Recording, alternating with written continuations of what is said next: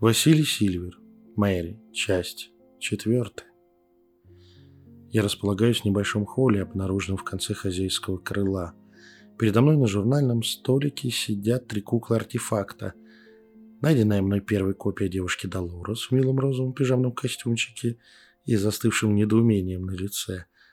Обнаруженная в родительской спальне в ящике косметического столика кукольная версия Софии Петровны – в домашнем спортивном костюме известной дизайнерской марки и лежавшая прямо на ковре в кабинете главы семьи кукла Арсения Степановича, одетая в дачный костюм по моде начала прошлого века, коричневый шерстяной пиджак с отворотами, светлая рубашка без галстука и мягкие штаны. Лицо кукольного Арсения сосредоточено, а красивая личка куклы Софьи выражает толику раздражения. Главное, у них всех удивительно яркие и живые глаза – Кажется, что меня сначала пристально изучали, а теперь силятся что-то сообщить их немые взгляды. В холле, где мы сидим, не такая уж плотная и давящая атмосфера дома. Энергетика давит гораздо меньше, чем в других частях апартаментов хозяев. Почти как в гостевой части. Здесь мной пока не замечено флуктуации волн, да и подфоновых жителей, норовящих то и дело подняться к поверхности и поиграть на моих нервах, я тут не обнаружил. Солнечные лучи, приглушенные позднеосенними, набежавшими к полудню облаками, заливают из трех больших стрельчатых окон весь холл, давая отличную возможность рассматривать и сканировать мои находки. В комнатах, где я их находил, нет больше ничего выделяющегося. Другой вопрос, что антураж и обстановка несколько не соответствуют тому, что полноразмерные версии людей-обитателей дома демонстрировали за завтраком со мной – если бы я видел только помещение и личные вещи, у меня сложился бы совершенно иной психологический портрет здесь живущих. Вещи и убранство комнат Арсения и Софьи показывают, насколько равноправные и близкие отношения связывают двух актеров. Чувствуется взаимная забота и внимательность к интересам и желаниям партнера. Очень трудно выделить конкретные маркеры, но мелкие знаки особенности явно указывают на это.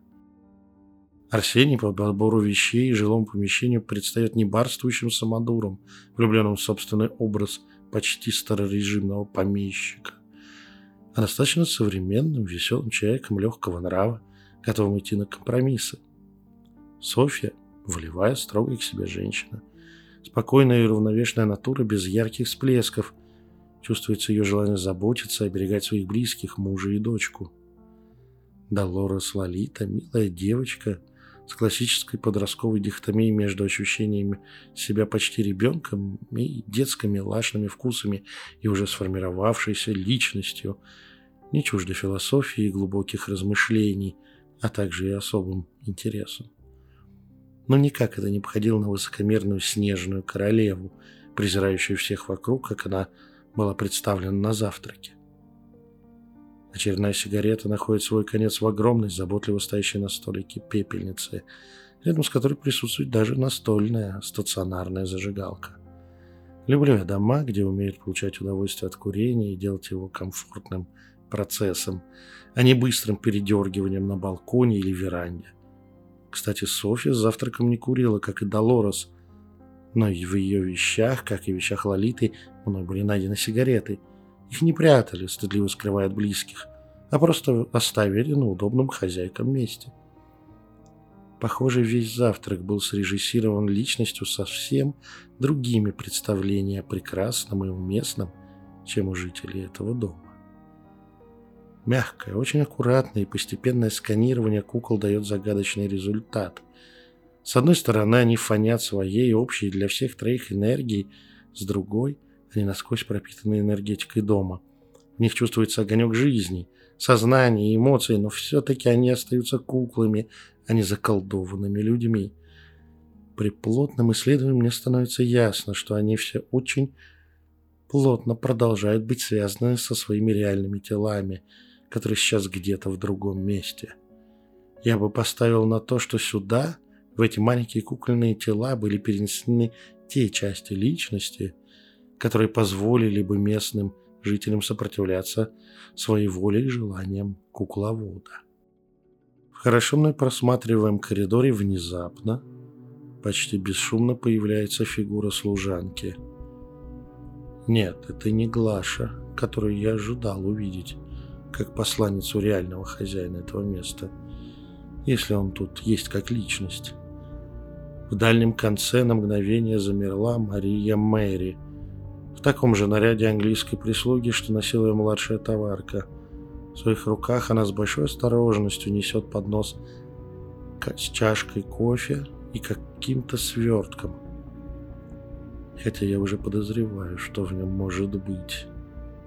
Обычной деловой походкой Мэри приближается к холлу, а я вновь чувствую, как мои волосы по всему телу поднимаются дыбом. Моя чуйка и опыт в унисон оглушительно орут, как воздушная тревога над немецким аэродромом одно и то же. «Achtung! Achtung! Pokryschkin im Himmel!» Внимание, внимание, Покрышкин в небе. Ко мне приближается огромная, пока неизвестная опасность и она сосредоточена в спокойно уверенно идущей ко мне служанке Мэри. Обновленные защиты взвывают от резко наполняющей их энергии.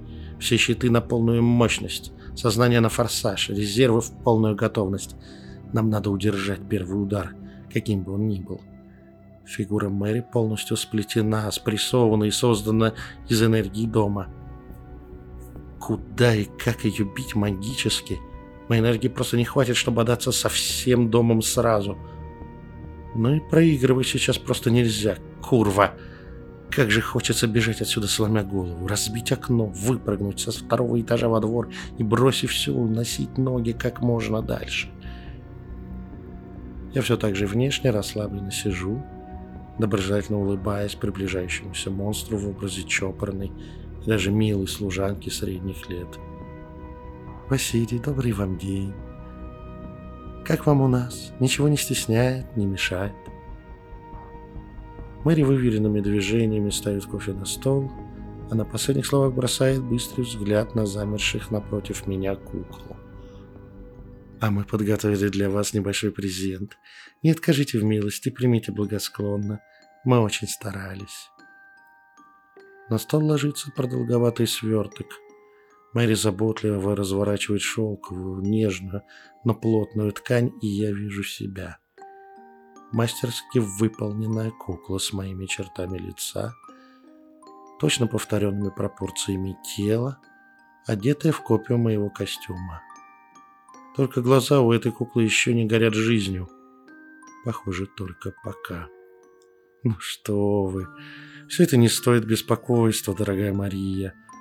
Я мягким ровным голосом доброжелательно светски поддерживаю бессмысленный для нас обоих разговор. Какая забавная вещица правослова. Мастерская работа. За долю мгновения до могучего удара по моей психике, который должен будет отправить меня в полное беспамятство, я бью первым. Плетение модифицированных чар, на разработку которых я потратил большую часть времени, проведенного в этом холле, бросается во все стороны от меня, создавая пока еще хрупкий барьер, отрезающий это помещение от энергии дома. А в саму Мэри ударяет энергетический сгусток, цепляющийся за промелькнувший при наклоне к столу из-под воротника красный платочек на тонкой шее. Именно заметив его, я принимаю решение действовать.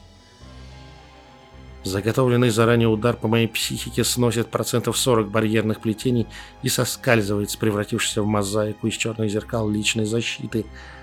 Мое сознание слегка ведет, а стены комнаты предательски качаются, но я моментально беру себя в руки. Еще барьерных чар, еще! Режем, режем волны, блокируя доступ сюда дому. Хищная энергетическая растительность, выпистанная мной за эти часы с хрустом и причмокиванием жрет, иначе не скажешь, наполняющий холл энергию дома, моментально перерабатывая в нужную себе энергосубстанцию для распространения и развертывания плетений. Сгусток энергии, опрокинувший аватар-служанку дома, распадается на подобные барьерным, но более специализированные фрагменты энергетической псевдожизни вгрызаясь в энергетику Мэри, снимая с нее толстый покров из уже враждебной мне энергии этого места. Проводящие каналы моего тела просто трещат от напряжения, вкачивая в мои конструкты силу одного из подходящих космоэнергетических каналов. Второй удар дома сносит уже меньшую часть окрепшего барьера, а зеркально отражающая защита моих тел справляется без побочных эффектов с ослабленным барьерными чарами воздействия. Мэри неестественно изгибается на полу, пытаясь содрать с себя невидимый кокон, но уже непонятно, от чего именно она инстинктивно пытается избавиться, от моих чар или от влияния дома. Этот бой занимает всего несколько длинных и опасных мгновений перед тем, как я со всего размаха бью кулаком по лежащей на столе кукле с моим лицом. Хруст и звон сопровождают мой удар. Остальные куклы подпрыгивают на столе, падая на спины – а мой образ рассыпается на мелкие черепки под крошащими его физическими ударами моего кулака. Атака дома останавливается. Мэри замирает на полу, а я откидываюсь в кресло. Только плетение чар с каждым мгновением все плотнее окружает меня и весь этот холл от внешних влияний. Аромат горячего, крепкого, великолепно сваренного кофе – от принесенной Марии чашки наполняет все помещение.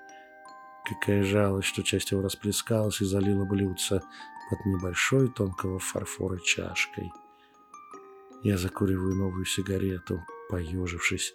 Ощущение абсолютно мокрое от пота рубашки на своем теле. Первый раунд остался за мной. Пора уделить внимание свернувшейся в позе эмбриона на холодном паркете – нечисти соловейки. Продолжение следует.